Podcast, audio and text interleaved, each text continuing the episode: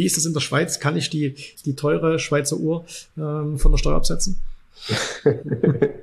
das ist so eine geile Frage.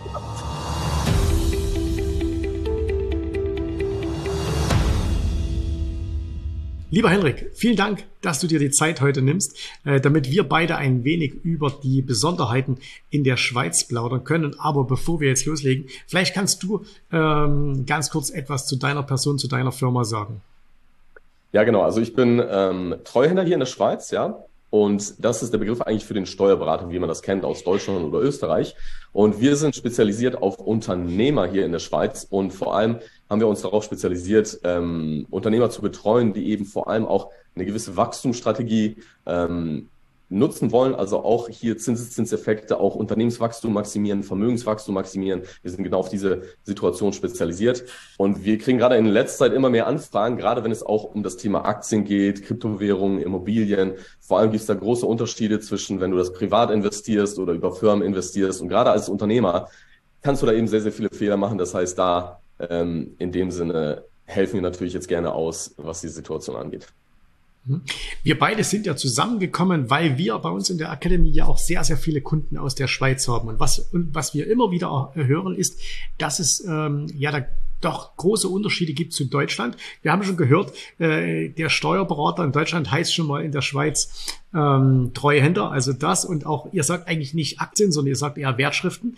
Ähm, wenn man jetzt in der Schweiz äh, mit, mit Wertschriften handelt, ähm, was, was muss man denn da grundsätzlich erstmal steuerlich beachten?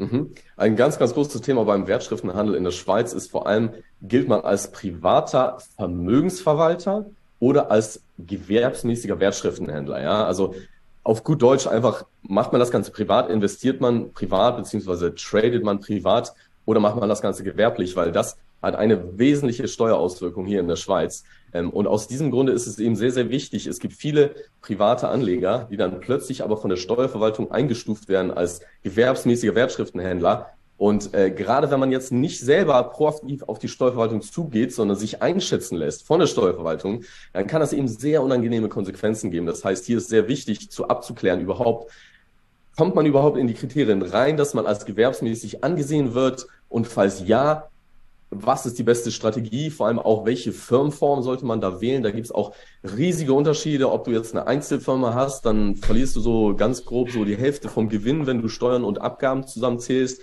Dann hast du wiederum die GmbH. Ähm, da kannst du dann, hast du viel mehr Kontrolle über die Steuern und kannst eben auch Steuersparmodelle nutzen, wo du eben auch Wachstumsspiralen nutzen kannst und so weiter.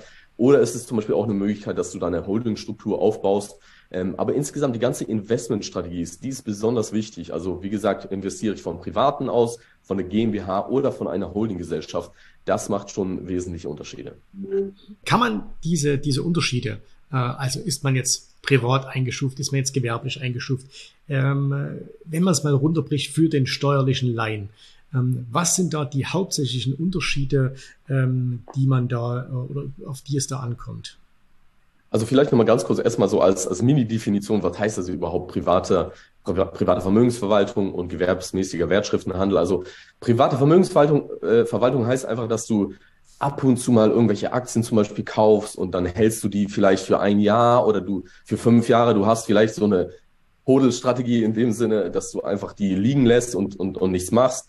Ähm, und du nimmst auch jetzt nicht irgendwie Fremdkapital auf von Friends, Family and Fools oder holst ja auch nicht irgendwelche Kredite von Banken, um damit zu traden und du, du tradest auch nicht mit Leverage und alle diese Sachen, also, ähm, sondern machst es wirklich ganz entspannt alles, ja. Ähm, wir kommen vielleicht später in dem Gespräch auch nochmal auf so gewisse Kriterien, die die Steuerverwaltung hat, um dich entsprechend einzustufen als nicht privat, ähm, aber das ist, sage ich jetzt mal ganz locker gesagt, ähm, das, was der, die private Vermögensverwaltung angeht, ja. Und da hast du einen riesen Vorteil, ähm, und zwar, das ist der sogenannte steuerfreie Kapitalgewinn, ähm, wenn du entsprechende Aktien zum Beispiel im privaten hältst, also in deinem privaten Vermögen hast und sagen wir mal, du kaufst zum Beispiel für 10.000 Franken kaufst du Aktien und du verkaufst sie dann später für 13.000, dann sind diese 13.000 Gewinn sind dann in der Regel steuerfrei. Da gibt es auch noch ein paar gewisse Voraussetzungen, aber in den meisten Fällen ist das Ganze dann komplett steuerfrei. Das heißt, sehr viele Berater empfehlen dann natürlich, hey, halte das alles möglichst im Privaten,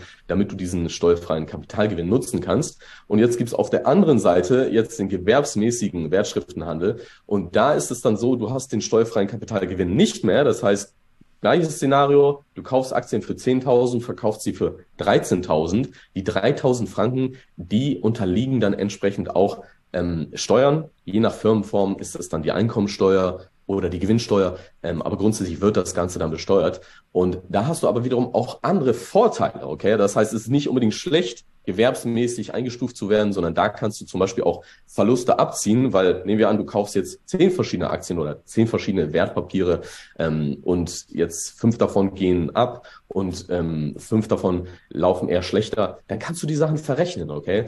Und da hast du auch zum Beispiel einen großen Vorteil, diese Verluste, die kannst du wirklich direkt abziehen in dem Jahr, wo du sie hast. Ja, mhm. und wie bei dem steuerfreien Kapitalgewinn, wenn du das privat machst, ja, wer weiß, ob du da ähm, Gewinne machst. Natürlich, wenn man jetzt zum Beispiel mit dir zusammenarbeitet, ist natürlich die Chance deutlich größer. Ähm, Gehe ich mal davon aus, dass da auch höhere Gewinne realisiert werden können. Aber man weiß es ja nicht. Das heißt, du, du machst eigentlich deine Steuerplanung auf ein Szenario, das eventuell in Zukunft passieren kann.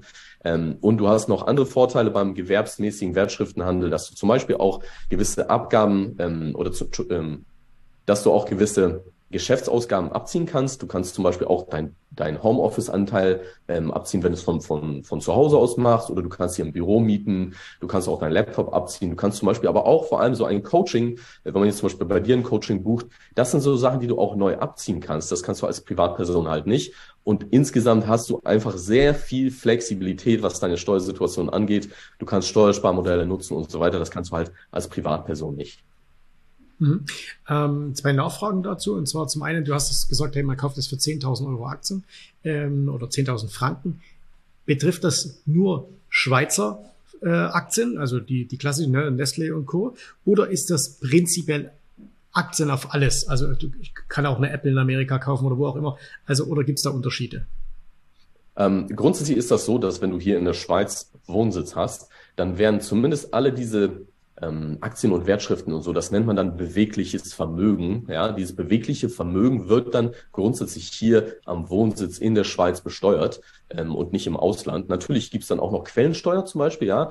Ähm, das ist ein anderes Thema, aber grundsätzlich diese Gewinne jetzt da die werden grundsätzlich auch in der Schweiz besteuert. Das heißt, auch hier ähm, genau zieht auch entsprechend der steuerfreie Kapitalgewinn. Mhm.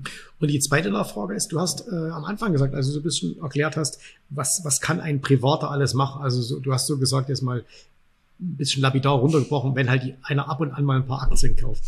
Heißt das aber im Umkehrschluss, wenn er jetzt zum Beispiel andere Strategien nutzt, sagen wir mal Optionen, Termingeschäfte, äh, dass er dann diese als Privatperson oder, oder private Vermögensverwaltung äh, schon gar nicht mehr so, so nutzen kann oder gar nicht äh, umsetzen kann?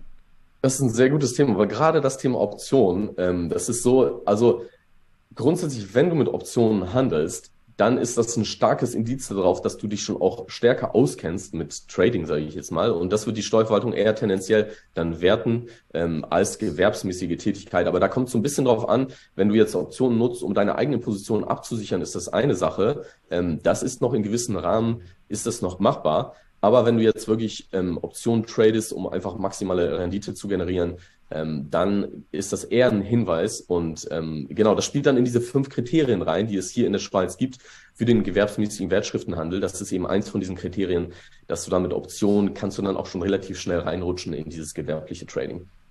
Mhm. Ähm, weil du das gerade angesprochen hast, diese fünf Kriterien. Wir können die jetzt nicht ganz im Detail alle machen, aber vielleicht kannst du es mal ganz grob anreißen. Was, was sind diese Kriterien, die äh, die Finanzverwaltung dann ansetzt, um zu unterscheiden, bist du jetzt quasi als, als private Person oder bist du als gewerblicher Händler unterwegs?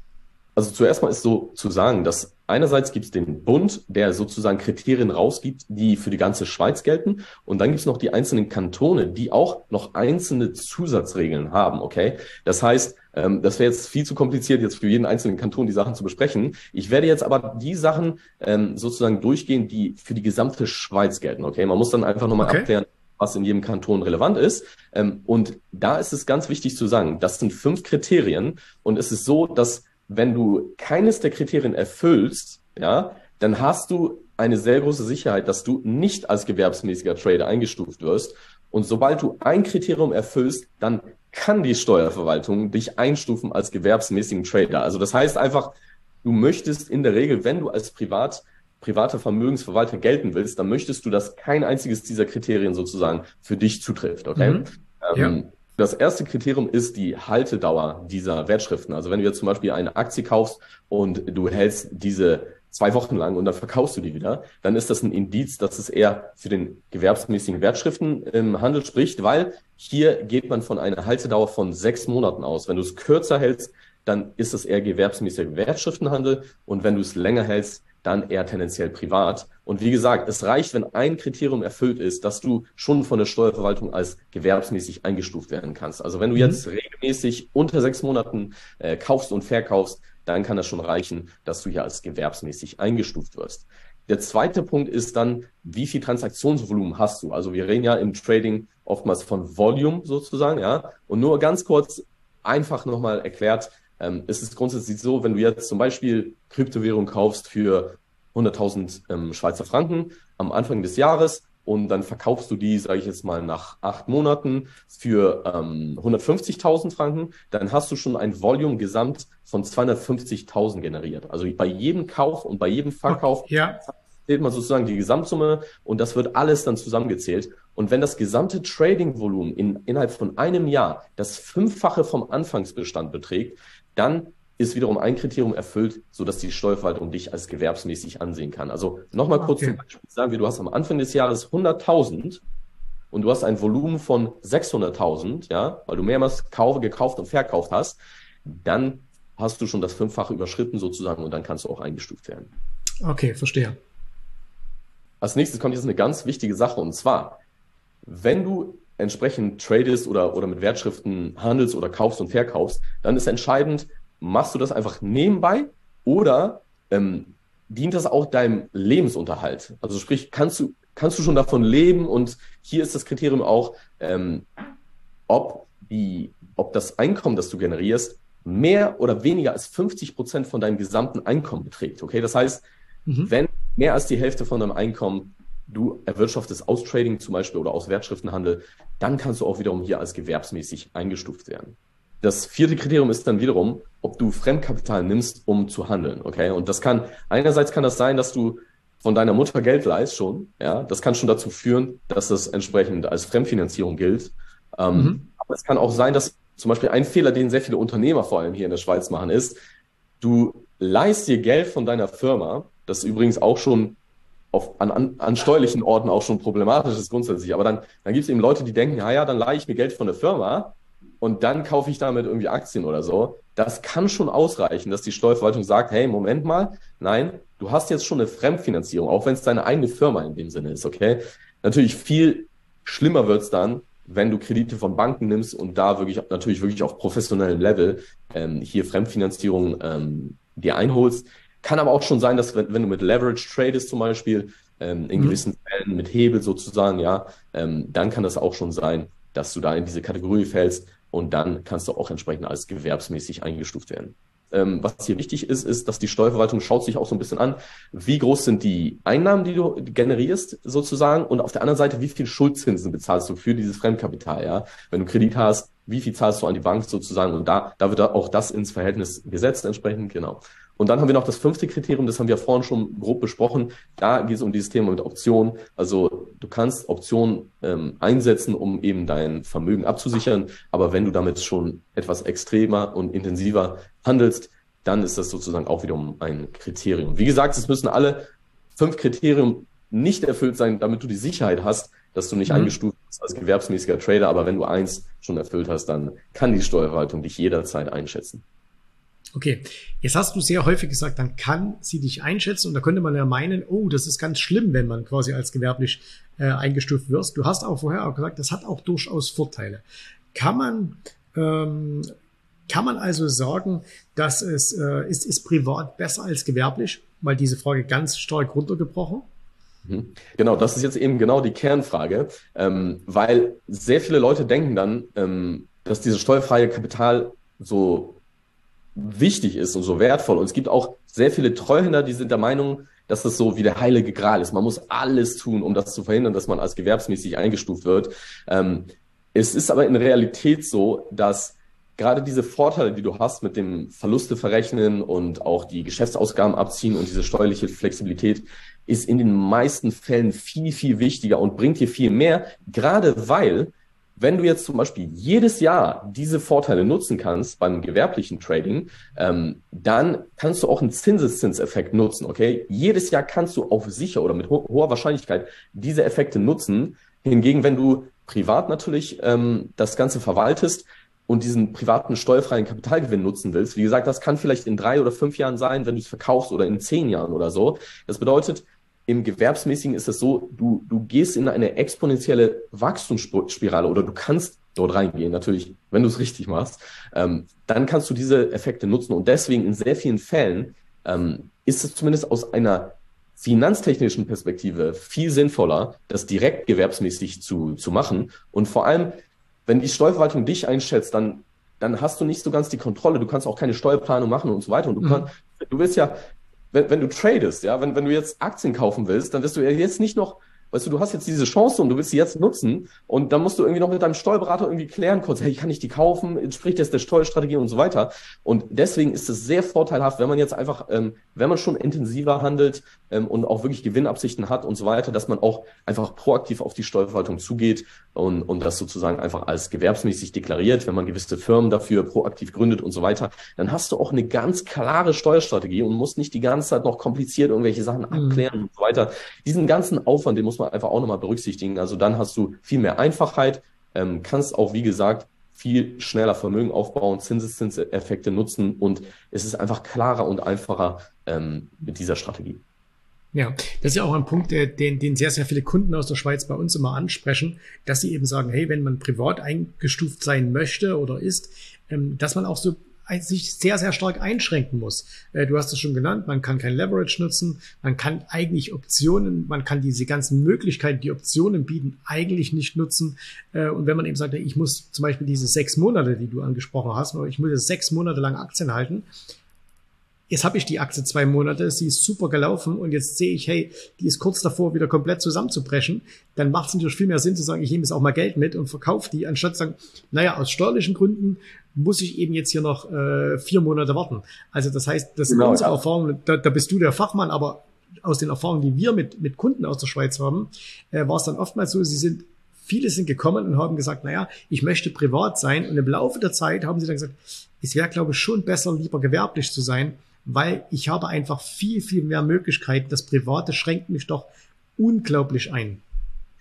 Genau, das ist ein extrem guter Punkt. Das ist auch, ähm, das ist ja eigentlich so, wie als wenn du mit der angezogenen Handbremse jetzt einfach die Sachen machst. Ja, vor allem, wenn man sich jetzt natürlich auch ein Coaching holt oder irgendwie eine Strategie entwickelt, wo man wirklich potenziell eigentlich so viel Vermögen aufbauen kann. Ich sage natürlich jetzt nicht, dass das jetzt garantiert ist, das ist klar, aber wenn man ja hier wirklich intensiv sich damit beschäftigen will und die klare Zielsetzung hat, hey, ich will jetzt so viel Vermögen aufbauen, dass es ja, dass es für mich reicht, eventuell noch für meine Familie, auch vielleicht für die Generation oder wie auch immer, wenn du wirklich Vollgas gehen willst und dann lässt du dich davon einschränken, das ist aus betriebswirtschaftlicher Sicht oder aus finanzieller Sicht einfach oftmals nicht so smart. Genau, deswegen bin ich da 100% einverstanden. Das sollte definitiv äh, da mit einer klaren Strategie gemacht werden, genau.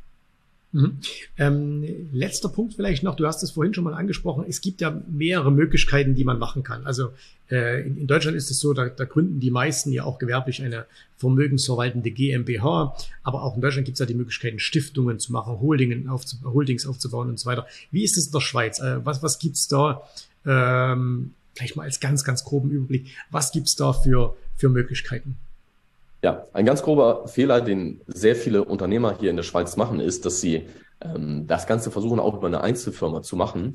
Ähm, und da hast du den großen Nachteil, dass du einerseits die Einkommensteuer hast, die auf deine Gewinne ähm, fällig wird. Und die Einkommensteuer ist in der Schweiz je nach Kanton kann es sehr unterschiedlich sein, aber in der Regel so eher schon eher im, im Doppelten von im, im Verhältnis zur Gewinnsteuer. Das heißt, ähm, du hast hier teilweise Steuersätze bis zu 30, 40 Prozent, natürlich je nachdem, wie groß dein Einkommen ist, ja.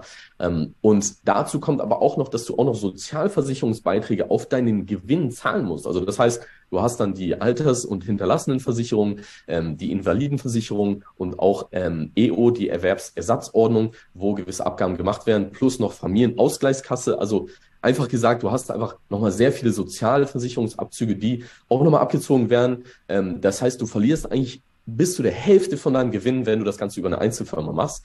Ähm, und auch deine private Einkommensteuerprogression steigt. Ganz einfach gesagt, du kommst in eine höhere Steuerklasse, wenn du das Ganze über eine Einzelfirma machst. Ähm, und aus diesem Grunde ist das einer der größten Fehler, das über eine Einzelfirma zu machen.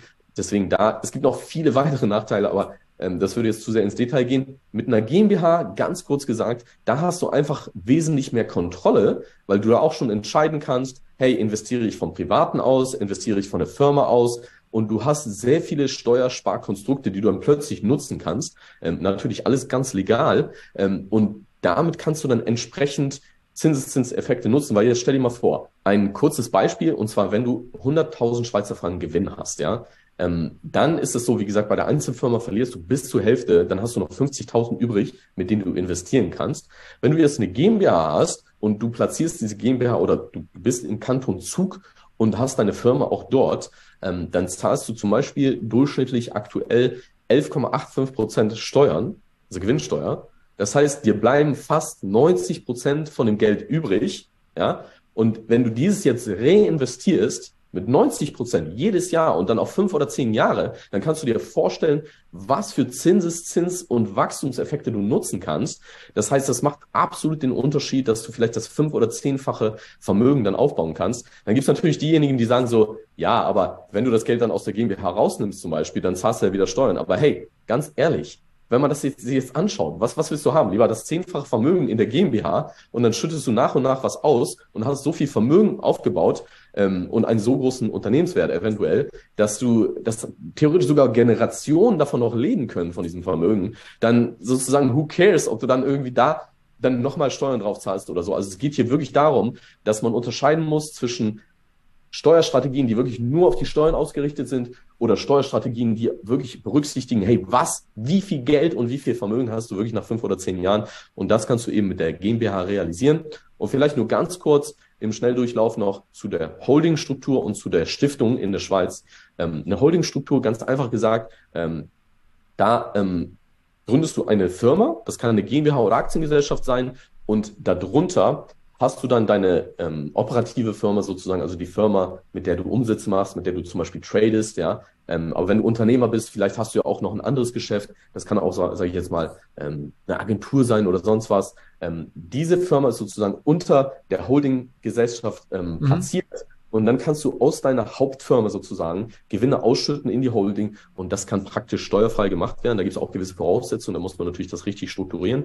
Aber dann kannst du das Geld ausschütten in die Holding und von der Holding aus kannst du dann Investments tätigen oder eben dann auch zusätzliche Firmen gründen, wie zum Beispiel eine Immobiliengesellschaft oder eine Investmentgesellschaft. Und auf diese Art und Weise hast du eine riesengroße Menge an Vorteilen. Du hast eine Tresorfunktion, das heißt, deine deine Gelder aus der operativen Firma die kannst du nach oben transferieren und da sind sie sozusagen geschützt, ja, dass wenn die Firma, wenn deine Hauptfirma mal Konkurs gehen sollte oder irgendwie sowas oder Verluste macht, die unerwartet sind oder ein Gerichtsverfahren kommt oder so, dann ist dein Geld geschützt in der Holding. Ähm, und du hast auch viele Steuervorteile, weil wenn du, wie gesagt, das Vermögen aufbaust innerhalb von deiner Firmenstruktur, hast du kurzfristig und mittelfristig viel tiefere Steuern und damit kannst du eben in diese ganzen Wachstumsspiralen reinkommen. Also ganz grob gesagt sind das hier die Möglichkeiten und zur Stiftung, ähm, da ist es so, leider lohnt sich das hier in der Schweiz nicht so sehr, ähm, weil wenn du zum Beispiel in der Stiftung wenn du jetzt Gelder in die Stiftung ausschüttest, zum Beispiel von deiner Hauptfirma aus, von deiner operativen Firma, dann ist das Ganze nicht mehr steuerfrei.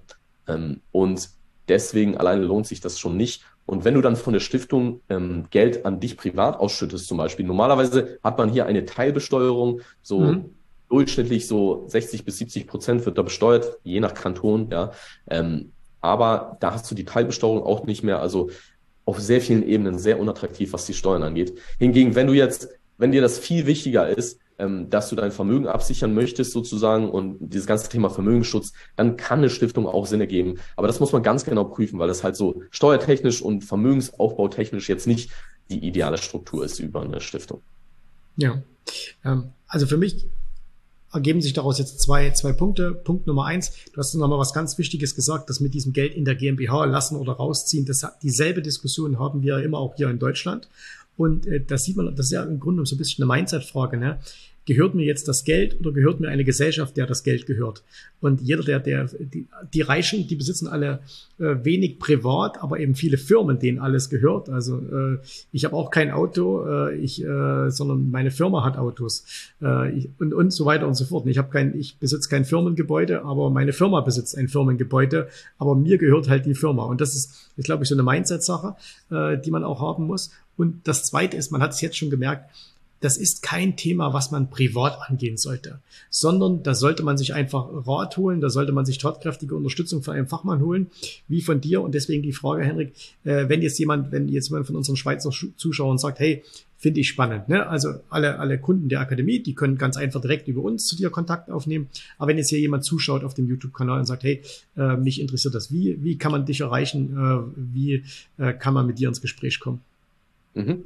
Jawohl, also bei uns ist es so, dass du auf unsere Website gehen kannst, telepski-treuhand.ch und da kannst du einfach eine kostenlose Beratung buchen und dann kannst du uns auch Infos geben, wie deine Situation ist und dann werden wir deine Situation analysieren. Vor allem werden wir auch so ein bisschen schauen, wie sieht das aus, wie viel, mit wie viel Vermögen handelst du jetzt zum Beispiel auch, so, wir werden da grob abschätzen, so ein bisschen so, hey, ja, könnte das Thema gewerbsmäßiger Wertschriftenhandel relevant sein oder nicht? Diese ganzen Sachen. Und dann ähm, können wir dann auch die nächsten Schritte äh, angehen, wenn wir sehen, dass wir dir auf jeden Fall helfen können und dass wir da auch einen guten Hebel einsetzen können. Das ist auch immer ganz wichtig, ja. Ähm, dann können wir dann auch eine entsprechende Zusammenarbeit zum Beispiel aufgleisen. Und hier ist es so, dass bei uns ist es besonders, dass wir äh, sehr unkomplizierte Kommunikation auch pflegen. Du kannst auch ähm, mit uns einfach per WhatsApp zum Beispiel kommunizieren ähm, und wir nehmen dich da auch gewissermaßen an die Hand, ähm, dass wenn jetzt zum Beispiel auch deine Firma gegründet werden soll, dann helfen wir dir bei der Firmengründung. Ähm, wir koordinieren das auch alles für dich. Wir führen aber auch die Gründung selber für dich durch zum Beispiel und dann kann man wirklich die ganzen Schritte zusammen durchgehen, ähm, genau, wo wir dich wirklich da einfach insgesamt durchführen. Okay, super. Also, ähm, für alle, die jetzt hier zugeschaut haben, sagen, hey, das klingt super spannend, nehmt mit dem Henrik Kontakt auf. Wir, haben, äh, wir verlinken es auch nochmal in den Show Notes hier und äh, haben es ja hier auch schon eingeblendet. Und äh, wenn ihr noch mehr Fragen habt, äh, wir können das gerne mal einen zweiten Teil machen. Wenn ihr ein bisschen mehr wissen wollt, dann schreibt das hier ganz einfach in die Kommentare rein, stellt eure speziellen Fragen. Und wie gesagt, für alle Kunden der Academy äh, ist der Zugang, äh, da stellen wir sowieso einen Zugang zu dir, Herr Henrik, und äh, dann kannst du mit denen arbeiten. Ähm, viel lieb. Ah, eine Frage muss ich noch stellen. Die, die letzte Frage, die ich immer jedem Steuerberater stelle. Ja, das ist so ein bisschen so ein Running Gag in Deutschland. Ähm, wie ist es in der Schweiz? Kann ich die, die teure Schweizer Uhr ähm, von der Steuer absetzen? das ist so eine geile Frage. Ähm, hier gibt es auch sehr viele Missverständnisse. Ähm, grundsätzlich ist da wirklich tatsächlich das Problem, dass ähm, wenn man jetzt so eine Uhr über das Geschäft kauft, dass die natürlich auch oftmals natürlich auch privat verwendet wird. Okay? Und ähm, aus diesem Grunde muss man sehr stark aufpassen. Also wenn man das vorhat, dann bitte sprich mit deinem Treuhänder oder eben deinem Steuerberater, sprich darüber, ähm, dass man das anschauen kann. Hier ist es aber absolut wichtig, dass man proaktiv auf die Steuerverwaltung zugeht, bevor man die Rolex über das Geschäft kauft und eine sogenannte verbindliche Voranfrage macht ähm, und das wirklich ganz genau abklärt. Es gibt gewisse Fälle, wo das möglich ist, aber tendenziell würde ich eher stark davon abraten, weil das Problem ist dann, dass die Steuerverwaltung dann auch den Eindruck kriegen könnte, ähm, dass wir versuchen, irgendwie ein bisschen zu tricksen und solche Sachen. Also da lieber ein bisschen vorsichtiger vorgehen, sage ich jetzt mal, genau. Okay, also dann lieber paar, äh, lieber Gas geben, ein bisschen mehr privat verdienen, äh, damit man sie sich leisten kann, äh, wer das, wer das halt unbedingt möchte. Ne? Äh, okay, dann haben wir dieses schwierige Thema Steuern. Ne? Das ist in Deutschland schwierig, das ist in der Schweiz schwierig, aber dafür gibt's Leute wie dich. Da haben wir das nochmal so ein bisschen aufgeheitert zum Schluss. Lieber Henrik, vielen, vielen Dank für deine Zeit, äh, dass du dir die Zeit genommen hast, meine Fragen zu beantworten. Äh, ich freue mich drauf, äh, wenn wir das Ganze nochmal wiederholen, vielleicht in einem zweiten Teil. Ähm, und äh, heute erstmal danke, dass du dabei warst. Auch danke äh, an dich, hat wirklich Spaß gemacht und äh, yes, dann viel Erfolg auch an dich als Zuschauer und bis bald. Ich hoffe, dir hat gefallen, was du hier gehört hast, aber das war nur die Vorspeise. Das eigentliche Menü, das kommt noch. Und wenn du darauf Lust hast, dann besuche jetzt ganz einfach jensrabe.de-termin und vereinbare dort noch heute einen Termin. Und in diesem absolut kostenfreien Strategiegespräch wird für dich eine individuelle Strategie entwickelt. Das heißt, wir schauen uns mal an, wo stehst du jetzt, was sind deine Ziele, wo willst du hin und wir schauen auch, ob wir gemeinsam dieses Ziel erreichen können. Und äh, du musst immer an Folgendes denken. Wenn du etwas im Leben erreichen willst, sei es es an der Börse, sei es beim Unternehmertum, dann brauchst du immer jemanden, der dir hilft, der schon auf einer Stufe ist, wo du noch hin möchtest. Und so wie jeder Sportler einen Trainer hat, so wie jeder erfolgreiche Selbstständige einen Mentor hat, so brauchst auch du an der Börse einen Mentor, der dir hilft, deine Ziele zu erreichen.